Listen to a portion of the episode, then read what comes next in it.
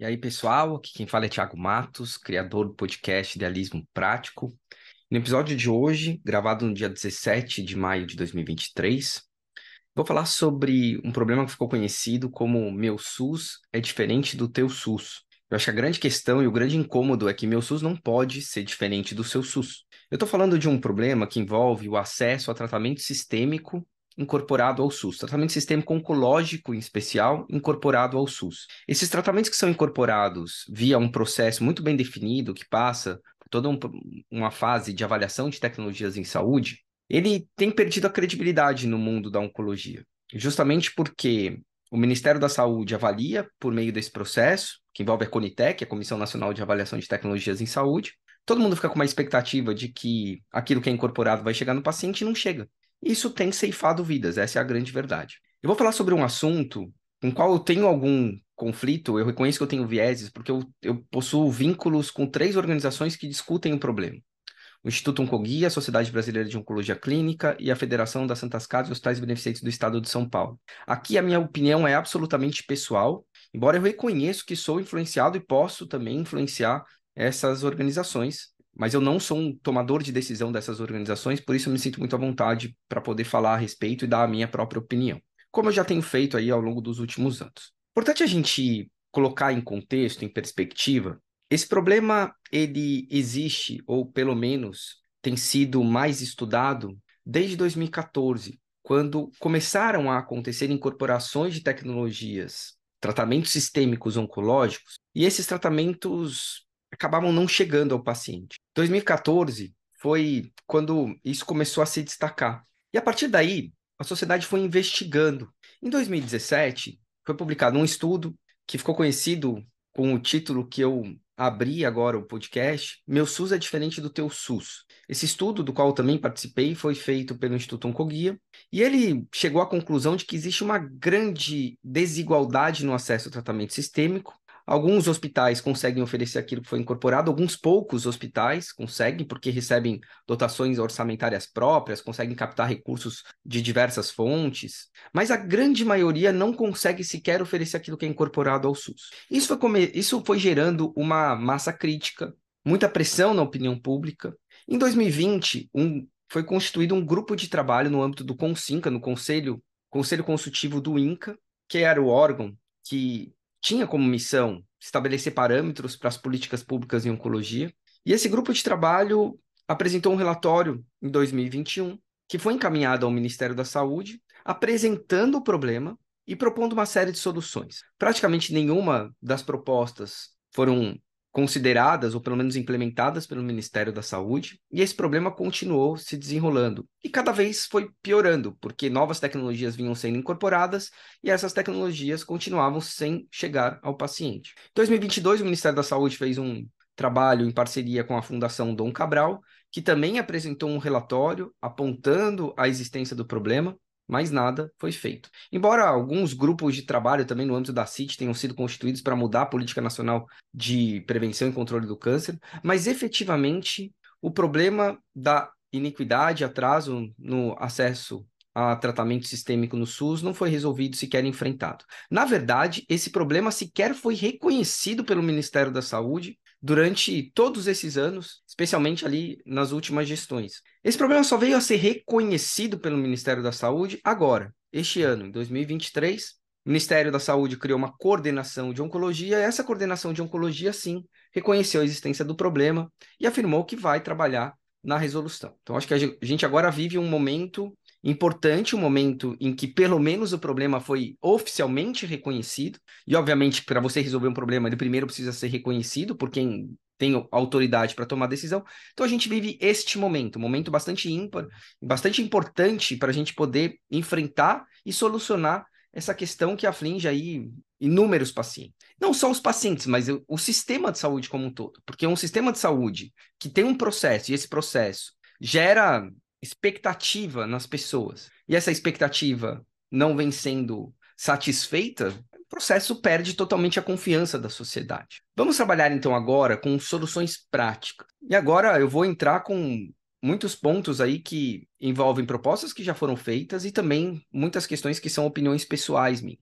Antes de entrar nas propostas, efetivamente, eu tenho visto algumas discussões irem para uma linha de tentar resolver um problema mais macro, problema de financiamento da oncologia. Eu tenho dúvida se essa é a melhor forma de encarar essa situação. Você vê muitos documentos amplos sendo apresentados e sempre numa linha de que não existem soluções simples para problemas complexos. Eu concordo com essa afirmação, mas eu faria um pequeno ajuste. Eu acho que não existe soluções simples a olho nu para problemas complexos. É sempre possível você decompor o problema complexo e tentar criar conjuntos de pequenos problemas complicados dentro de um problema macro complexo. É assim que se faz, por exemplo, quando você tem uma questão que envolve algoritmos. Você tenta decompor o problema em pequenas partes para ir enfrentando as causas raízes ou as principais causas raízes de cada um desses pequenos problemas identificados na decomposição.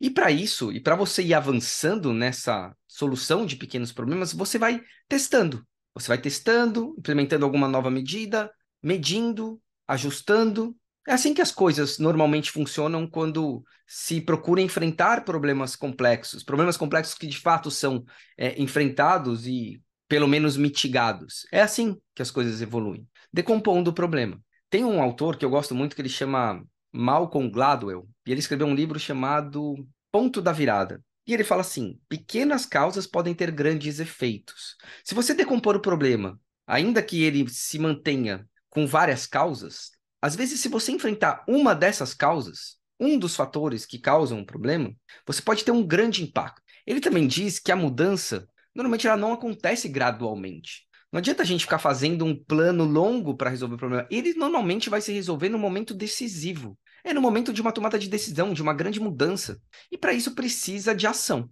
Não adianta a gente só ficar planejando, só ficar tentando identificar com perfeição quais são as origens, qual que é o conjunto de causas. Cara, isso normalmente não funciona assim.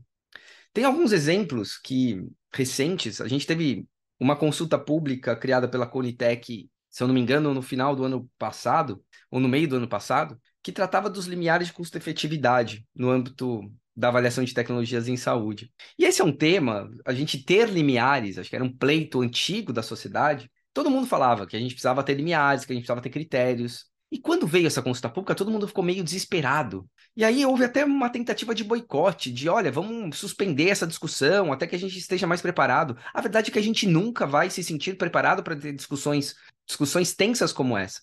Mas o que é mais interessante, o que eu achei mais interessante nesse movimento, é que a partir do momento em que se lançou a consulta pública, todos os atores tiveram que mergulhar de cabeça nas soluções. Foram inúmeras contribuições na consulta pública, contribuições robustas. Pessoas realmente pararam, se dedicaram e apresentaram propostas.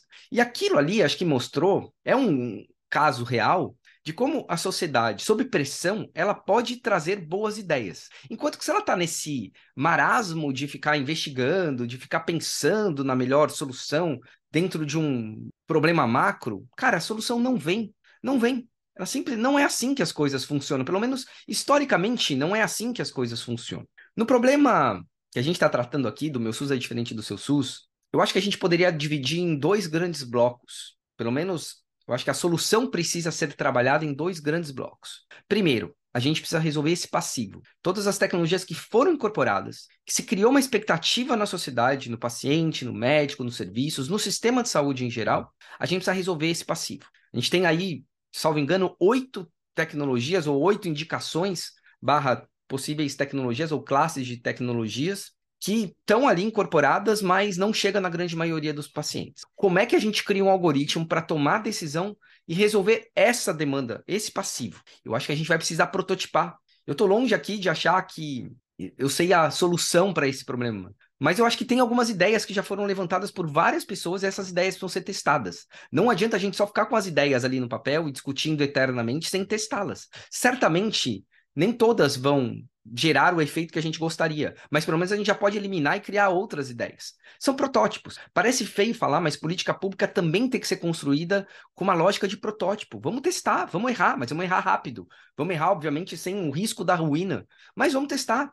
Não fazer nada não vai resolver o problema. Então, a primeira, o primeiro bloco de solução, acho que tem que ser em cima desse passivo. A gente tem que resolver isso aí, porque o paciente está esperando E o paciente está ali, carne e osso, ele não é apenas uma planilha. São pessoas que hoje têm direito ao acesso à tecnologia, mas não conseguem ter acesso a ela. E são vidas sendo ceifadas. Essa é a verdade, é preciso ser dito. É preciso ser dito. Tem pessoas perdendo a chance de sobrevida ou a chance de ter uma vida em função desse problema que vem se arrastando ao longo de anos. O segundo bloco é como é que a gente aproveita essa inteligência na solução do passivo para criar regras para as novas incorporações. Regras que impeçam, pelo menos mitiguem o risco da gente continuar tendo esse problema da iniquidade. Então vamos focar agora nas soluções, tanto do bloco do passivo como do bloco da regra para o que vem pela frente. Para a gente trabalhar em soluções, eu também acho que é fundamental trabalhar com prazos. A gente tem que ter um, um horizonte de prazos para poder enfrentar o problema. Não adianta a gente só ficar discutindo sem ter um prazo para chegar a uma conclusão e já medir os efeitos de uma medida. Como eu falei, a gente viu na consulta pública dos limiares, a hora que você tinha ali 20 dias para contribuir, as pessoas correram, se organizaram, usaram a cabeça, foram no seu limite para poder ajudar o tomador de decisão a encontrar a melhor solução. É a pressão que faz as políticas públicas fluírem. Então vamos lá. Vamos falar sobre quais são as possíveis soluções e os prazos. Eu acho que a gente precisa trabalhar com alguns prazos ousados, mas possíveis. E aí, eu dividi em curtíssimo prazo, curto prazo, médio prazo e longo prazo. O que, que a gente poderia pensar e imaginar de ações para o curtíssimo prazo? E quando eu falo curtíssimo prazo, eu estou falando em até três meses, em 100 dias. A gente começou um novo governo, foi todo, todo mundo falava sobre quais vão ser as entregas nos 100 primeiros dias. Três meses é um prazo suficiente para você entender o problema, pensar em soluções e pelo menos pôr em prática algum protótipo de solução dessas todas que foram idealizadas. Então, três meses me parece um prazo bastante razoável. Nesses três meses, a gente precisa garantir acesso ao passivo, ou pelo menos ter ações para a gente poder medir o acesso a esse passivo de tecnologias. Como eu falei, são oito incorporações barra indicações que foram feitas aí ao longo dos últimos anos e que a gente tem notado que não chegam no paciente em função do modelo que hoje é utilizado. Falando um pouco sobre esse modelo que é utilizado, acho que para todo mundo entender. Quando uma nova tecnologia oncológica é incorporada, normalmente se imagina o modelo, a regra é que ele entre num no que a gente chama de modelo por procedimento. Diferentemente do que acontece com outras patologias, em que quando há uma nova incorporação, já se sabe que o governo vai fazer uma compra centralizada, seja pela União, pelos estados ou pelo município, e ele entra ali num, no que é chamado de modelo de assistência farmacêutica. Na oncologia não acontece assim. Na oncologia, o hospital recebe um valor mensal, e a gente está falando de hospital habilitado em oncologia no SUS, são mais de 300, são aproximadamente 315 hospitais habilitados em oncologia no SUS. Eles recebem um valor mensal e com este valor mensal ele tem que tratar o paciente. Quando há uma nova incorporação de tecnologia, supõe-se que você vai avaliar o quanto que essa nova incorporação vai acrescentar de custo para o hospital poder tratar o paciente. Consequentemente, quando há uma nova incorporação, você deveria atualizar este valor do procedimento para algo que tenha lastro com o custo da tecnologia. Então vamos lá. Imaginem, primeira, a primeira tecnologia dessa lista que está no passivo é um tratamento para câncer de pulmão, para quem tem uma mutação genética específica. Foram duas tecnologias incorporadas, o custo que foi apontado ali na hora da avaliação da tecnologia, isso foi em 2013, dava em torno de R$ 2.400. Esse seria o custo. Só que o custo que foi apresentado pelo demandante pelos fabricantes, caso o Ministério fizesse a compra centralizada.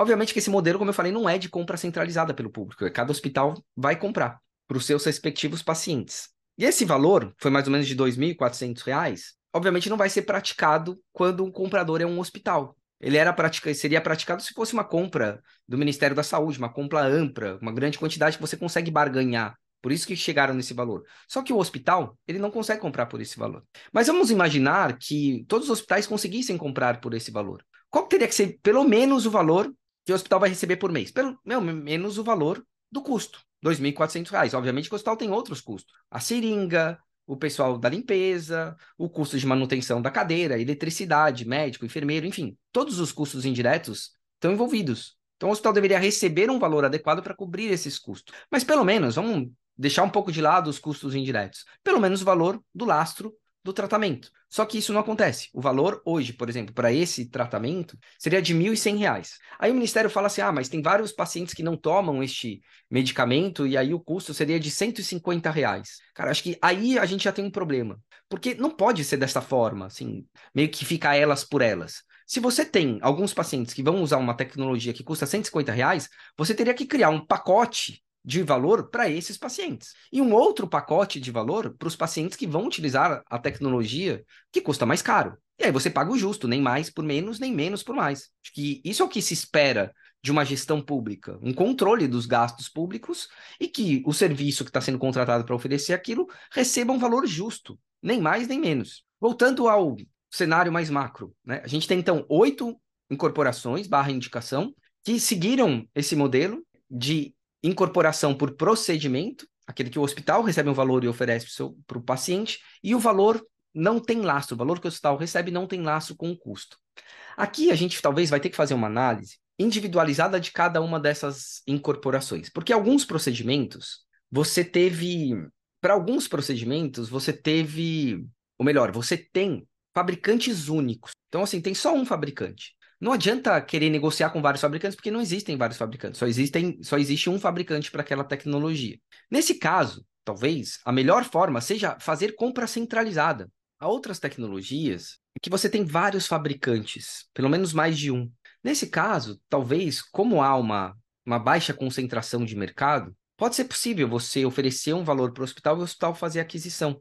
Isso pode ser útil até para evitar que haja uma mudança no medicamento que o paciente está tomando, uma intercambialidade da tecnologia. Porque às vezes o paciente já está tomando um, uma determinada marca de produto, e aí a gente está falando de classes diferentes, de, da mesma classe de medicamentos, mas que cada um pode gerar um, um, um efeito bioquímico no organismo do paciente. Então, não é recomendável que o paciente fique trocando de remédio. Então, até para você poder manter uma gestão sobre isso, um bom manejo no paciente, pode ser interessante você deixar o hospital definir, porque é mais fácil do hospital gerenciar. Se for feita a compra centralizada nesses casos, vai chegar uma caixa de medicamento e o hospital vai ter que usar. Não vai ter como evitar essa intercambialidade. Então pode ser interessante. Mas desde que também haja lastro. E para ter lastro, é preciso que haja um compromisso, pelo menos de um dos fabricantes, de que não vai fazer por um preço acima de uma determinada faixa, porque é nesse preço máximo que tem que ser o valor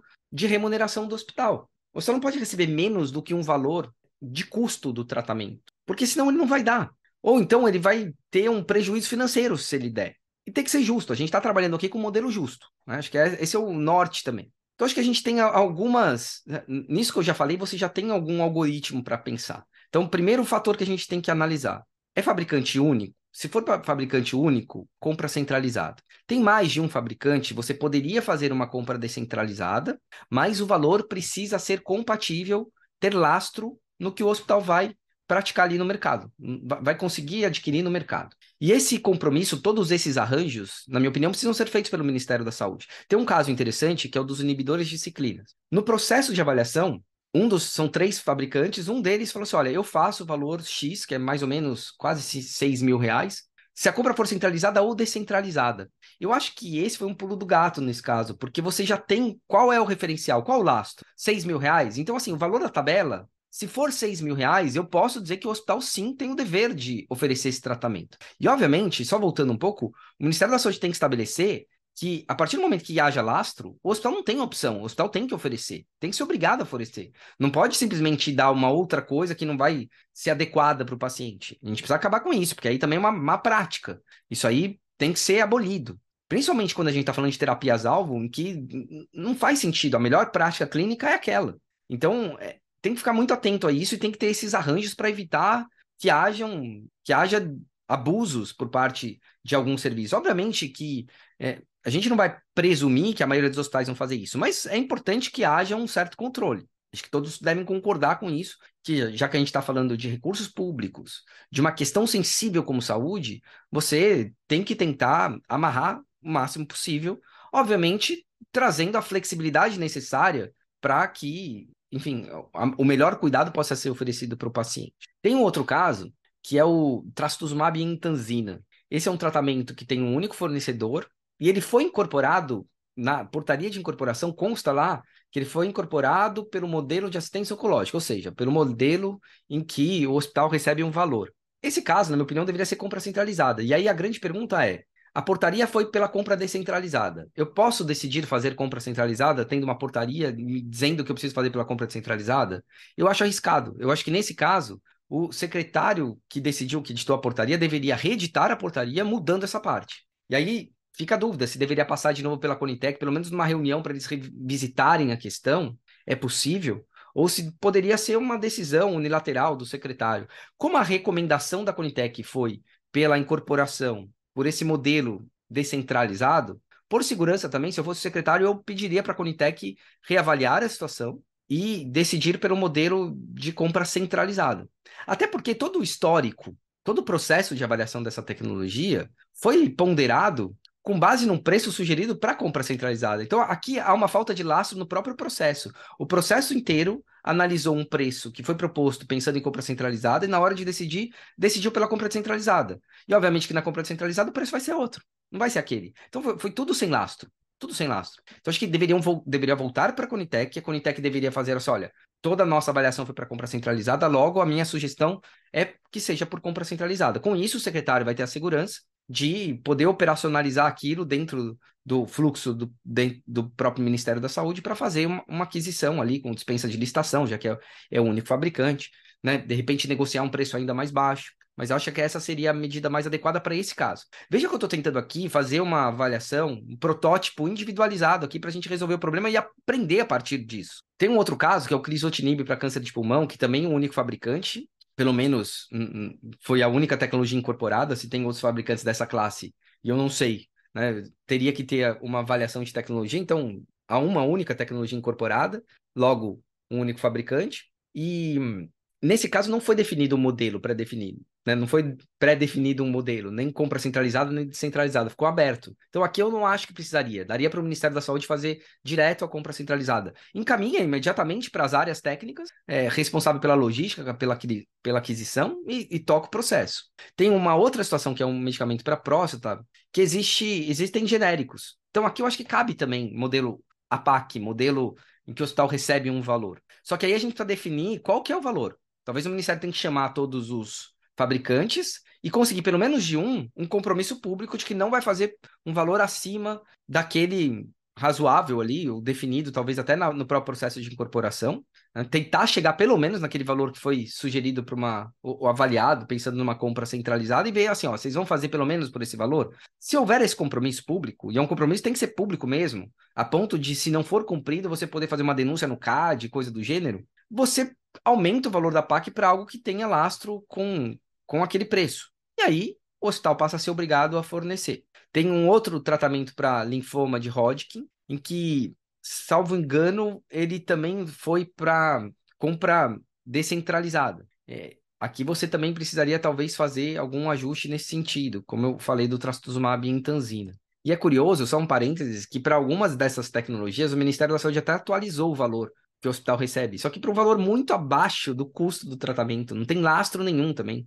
Então, esse valor precisa ser revisto. E a partir do momento em que você consegue garantir que há lastro, aí tem que obrigar o hospital. Não tem jeito. Tem uma outra tecnologia para melanoma. Duas tecnologias foram incorporadas, também pelo modelo APAC. Aqui, pode-se manter o modelo APAC.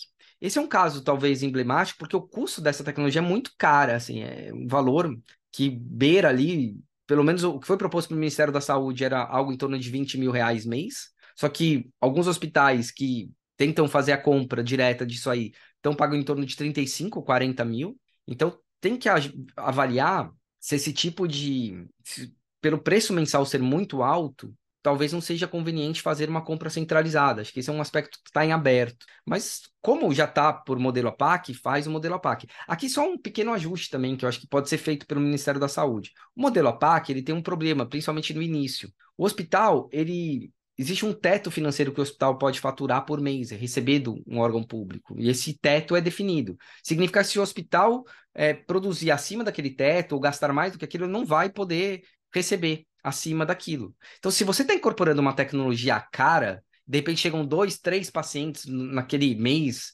é, pode ser que estoure o teto do hospital e ele não receba recursos fundamentais para a sua administração, para o seu custeio normal, ordinário. Então, aqui, uma alternativa seria o Ministério usar um, uma estratégia que é conhecida como FAEC, em que é um valor que o hospital recebe também, mas não entra nesse teto. Então, acho que isso pode ser interessante até para você criar uma série histórica. Ó, mede lá em um ano quanto que foi o custo do hospital, porque aí depois você já aumenta o valor do teto considerando esse histórico. Essa é uma alternativa que poderia ser implementada para todos esses tratamentos, principalmente né, nesse primeiro ano em que o valor vai ser atualizado. Acho que essa é uma alternativa para você não, não gerar o risco do hospital produzir mais, gastar mais e de repente não receber por isso porque atingiu o teto. Né? Então a gente tem dois problemas: o valor do lastro da, da do procedimento e, eventualmente, do teto do hospital ser extrapolado em função dessas novas incorporações. Então, é, são dois pontos que precisam ser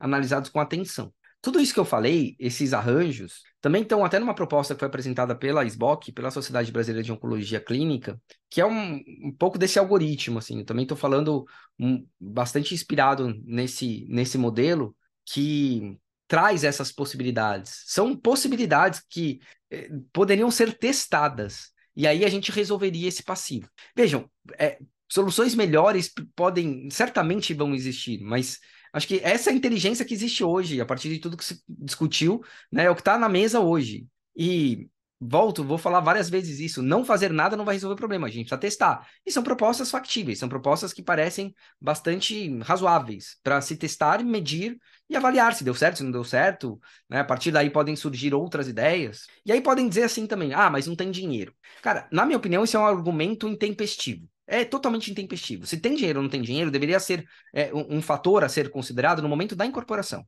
A hora que você incorporou, é, pressupõe-se que você já tem dinheiro. Se você for insistir, se é para insistir no fato de que não tem dinheiro, então a coerência, a decisão mais coerente seria então desincorpora, porque você errou na hora de incorporar. Se você não tem dinheiro, você não devia estar tá prometendo para as pessoas. Isso vai ter um custo político. Vão bancar este custo político? É, ou vai dar um jeito de conseguir o dinheiro? Eu acho que é plenamente possível conseguir o dinheiro. A gente acabou de ver na história, por exemplo, do piso da enfermagem. Quando você quer resolver um problema, você vai atrás de uma solução. Então, acho que esse argumento é intempestivo e se quiser continuar defendendo esse argumento, tem que assumir o risco, então, de dizer assim, então, vou ter que desincorporar o que já foi incorporado. Agora, algo estar incorporado, ao ver uma expectativa legítima na sociedade para ter acesso àquilo que foi incorporado e não fazer nada, deixar do jeito que tá, cara, isso aqui não pode. Bom, eu falei aqui como que a gente poderia, ideias, é, possibilidades para tentar resolver é, e eu falo tentar porque é isso, é um teste, é te, tentar para ver se deu certo. Se deu certo, continua, vai, vai com tudo. Se não deu certo, vamos pivotar, vamos mudar, vamos tentar outra coisa. Para resolver o passivo. Agora eu vou falar sobre como toda essa. É, qual, qual seria uma reflexão para a gente já criar regras para que esse problema não aconteça de novo. Para que nas próximas incorporações se possa pensar até nessas regras durante o processo de avaliação de tecnologia. Né?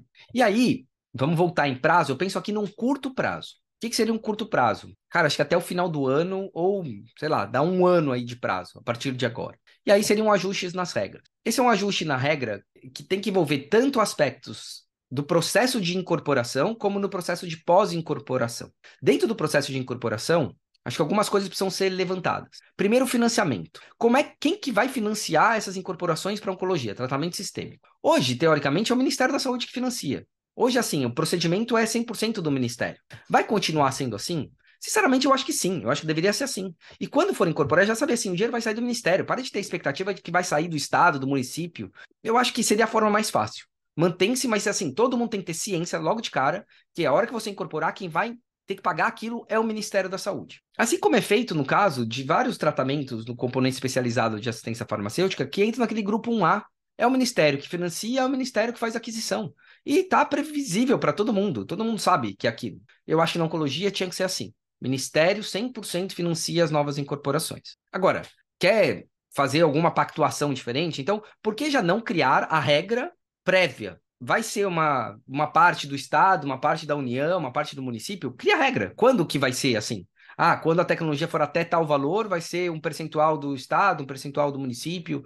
Cria a regra antes. Até para que a Coritec já possa avaliar e seguir aquela regra, se for o caso. Ou então vai ser uma pactuação individualizada antes pela, pela CIT, individualizada, para cada tecnologia a CIT vai discutir quem é que vai pagar aquela conta. Eu acho que torna o processo mais complicado. Eu preferiria já definir previamente qual que vai ser, é, quem é que é responsável quando houver uma nova incorporação para oncologia, dependendo de alguns critérios. Mas vamos imaginar que fosse assim, né, que passe a ser individualizado. Então, na minha opinião, antes, entre a recomendação de incorporação e a decisão do secretário de incorporação, a portaria que vai dizer assim, está incorporado ao SUS, teria que ter uma reunião da CIT para a CIT definir quem é que vai pagar essa conta. Porque a hora que o negócio for incorporado, vai ter que seguir aquele compromisso.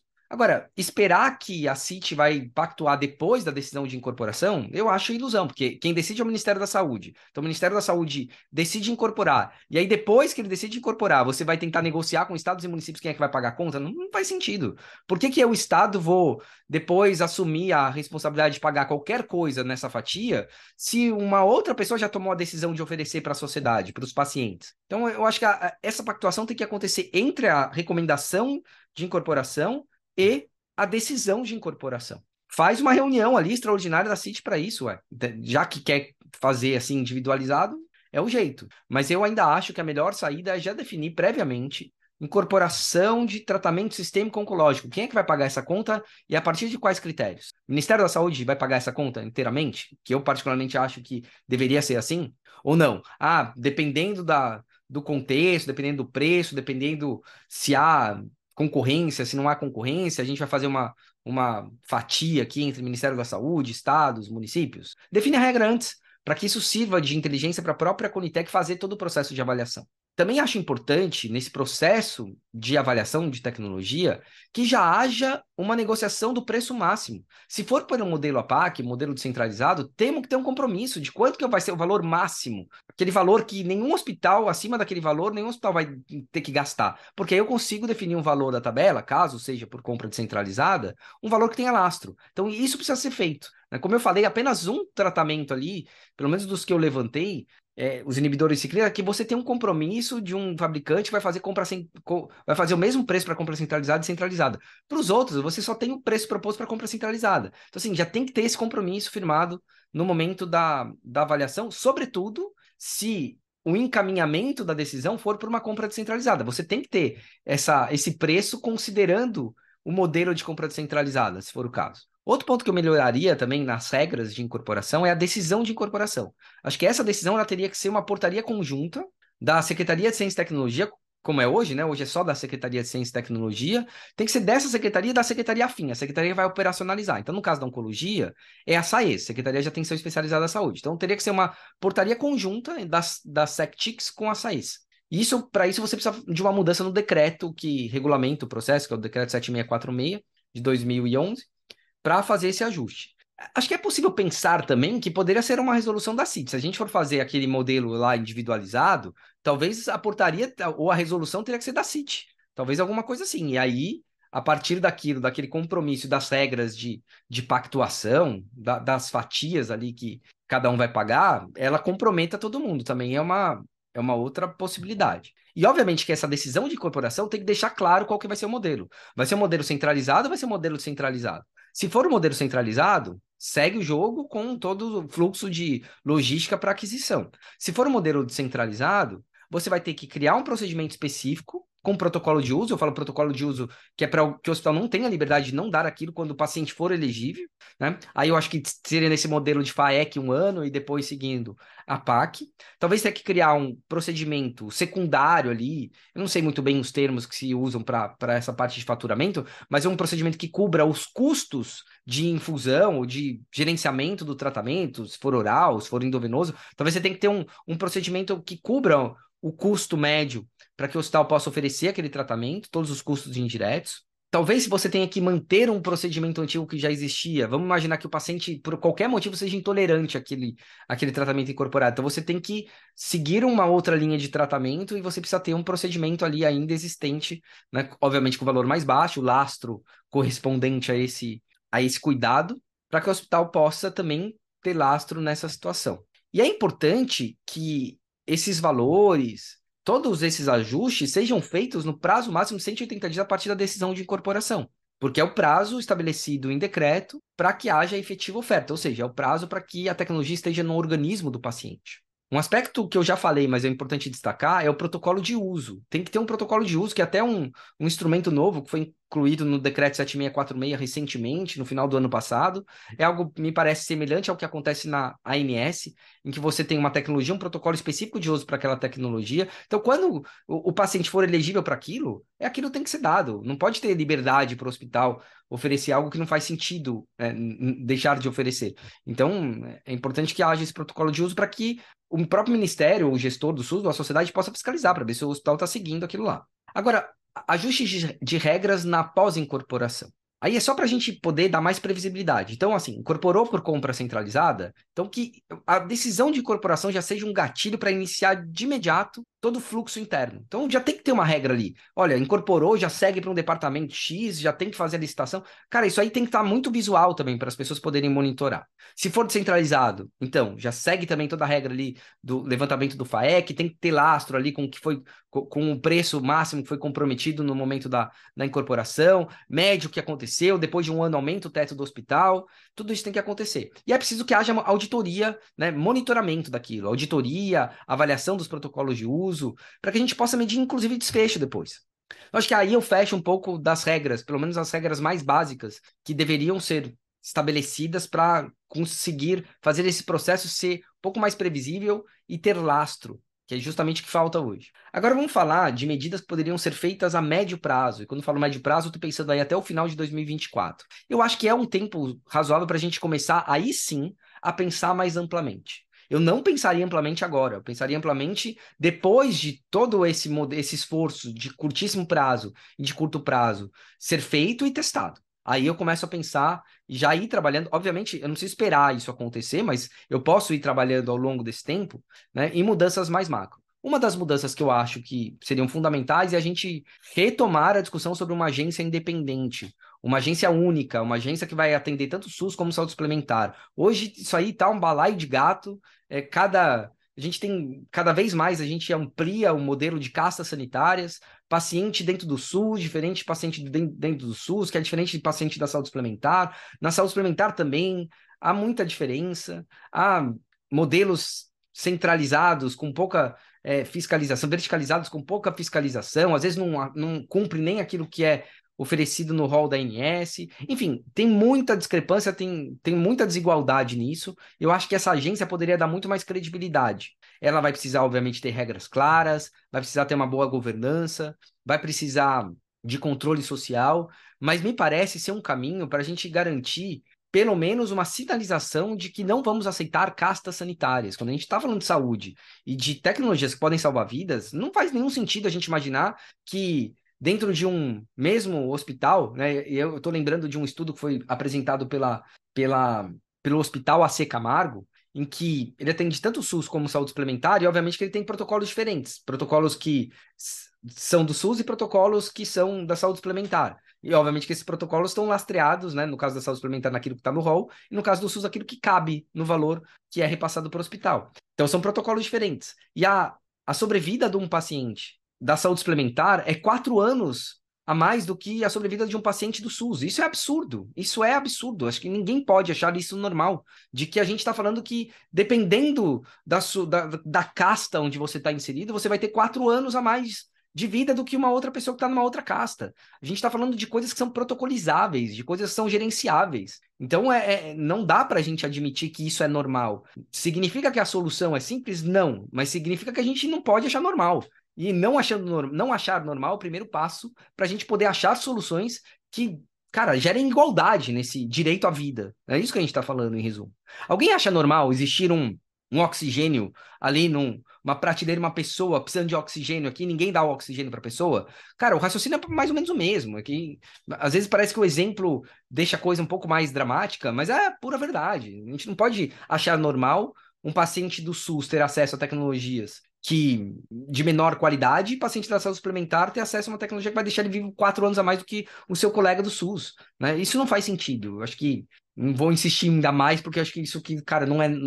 Não preciso nem trazer mais argumentos. É algo meio que humano, óbvio. Também a gente vai precisar discutir uma ampliação de financiamento. A saúde tem um subfinanciamento, as Santas Casas, que a grande maioria dos CACONs e NACONs tem subfinanciamento, isso precisa ser pensado. Obviamente que isso precisa ser pensado, e para muito além da, do acesso ao tratamento sistêmico. A gente está falando aqui de financiamento para cirurgias, radioterapias, cuidado paliativo, é, enfim, gestão do paciente, cuidado do paciente, navegação do paciente, qualidade no, no atendimento estrutura, né? prevenção. A gente vai precisar de recursos para tudo isso. Só que tudo isso também precisa ser decomposto em pequenos problemas para a gente poder enfrentar. Mas precisamos pensar a médio prazo um modelo de financiamento que também tenha lastro, que a gente consiga monitorar.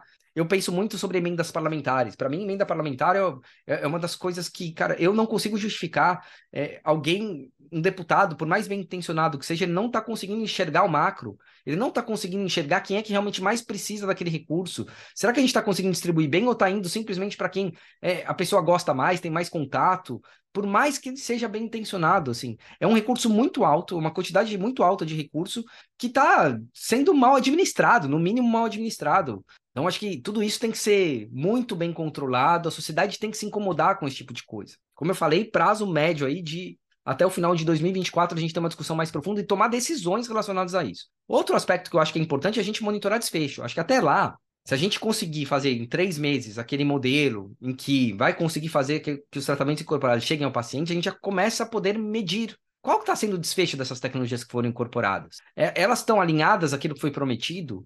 Não estão por que não estão? É, será que a gente precisa desincorporar? Será que elas não estão tendo o resultado prático que foi prometido nos estudos? Enfim, a gente precisa monitorar isso aí, precisamos fazer esse monitoramento. E aí, por fim, qual seria a medida a longo prazo? Cara, eu simplesmente acho que não dá para trabalhar a tão longo prazo assim. A gente não sabe o que vai acontecer até lá. Eu fecharia no médio prazo, final de 2024. E aí, cara, a gente vai ter que fazer uma nova reavaliação para médio prazo. Eu não gosto, em termos de políticas públicas, pensar em longo prazo, porque muita coisa pode mudar. Inteligência artificial está vindo aí, a gente não sabe o que, que vai vir de mudança. Então, assim, eu não perderia tanto tempo pensando no longuíssimo prazo ali. Eu focaria até o final de 2024 quatro, o que, que a gente pode fazer, e nesse meio tempo a gente vai repensando. O que, que a gente pode fazer, né? daqui a um ano a gente vê o que a gente pode fazer até o final de 2025, até o final de 2026, eu realmente não acredito que tenha efetividade a gente pensar a tão longo prazo assim, eu pensaria no máximo em dois anos, não pensaria é, mais do que isso não. E por fim, pessoal, acho que eu já falei aqui tanto de medidas para a gente poder resolver o passivo, regras para a gente poder estabelecer para o futuro, e aí queria concluir, basicamente, aqui a, esse podcast, é, destacando que eu já mudei de opinião várias vezes ao longo desses anos sobre quais seriam as melhores propostas. Eu acho que a base, ela permanece a mesma, mas é, é, obviamente foi as opiniões foram sendo refinadas, né? Você vai aprendendo, você vai tendo mais capacidade de refinar a sua opinião sobre, sobre aquilo. Mas eu acho que não importa a gente mudar de opinião, isso faz parte, isso é saudável, inclusive. Mas a gente precisa agir, porque Talvez a primeira opinião ali, tá menos refinada do que hoje, se você implementasse, cara, ia gerar uma inteligência, ia gerar uma mudança. Então a gente não pode ficar esperando ter a, a ideia perfeita. A gente precisa agir. Política pública, ela primeiro precisa ter eficácia, depois ela tem que ter eficiência e só depois efetividade. Não adianta a gente ficar querendo ter efetividade antes de saber se aquilo foi até eficaz. Né? O que é eficácia, eficiência e efetividade? Retomando aqui. Eficácia é alcançar um resultado esperado. Chega no paciente, tecnologia incorporada chega no paciente, a primeira coisa que eu preciso saber. Depois eu preciso medir eficiência. Cara, chega ao paciente ao melhor, menor custo possível, é alcançar o resultado com o um mínimo de recurso. Então, assim, tá chegando no paciente, tem uma forma de fazer chegar no paciente com o menor custo possível? Beleza. A partir do momento que eu tenho eficácia, eu consigo trabalhar a, a, eficiência. A efetividade. Qual foi o impacto real daquilo? É duradouro? É sustentável? Melhor desfecho para o paciente é aquele. Para isso eu preciso medir, eu preciso de tempo para medir. Então, assim, não adianta eu ficar querendo efetividade, aquela política pública mais ampla, já pensar em financiamento global, já pensar em, na oncologia como um todo, pelo menos essa é a minha opinião. Não adianta se eu não conseguir garantir a eficácia do mínimo ali, daquilo que eu estou prometendo agora. Então, assim, na minha opinião, eu preciso primeiro garantir que haja eficácia. A partir daí, eu consigo pensar em como é, fazer, atingir aquele resultado com o menor recurso possível investido naquilo. E a partir daí, eu consigo medir a efetividade, eu consigo medir qual foi o impacto na sociedade, mas eu nunca vou medir a efetividade se eu não conseguir fazer o resultado, se, se eu não tiver é, se eu não alcançar primeiro o resultado esperado, se eu não tiver pelo menos eficácia.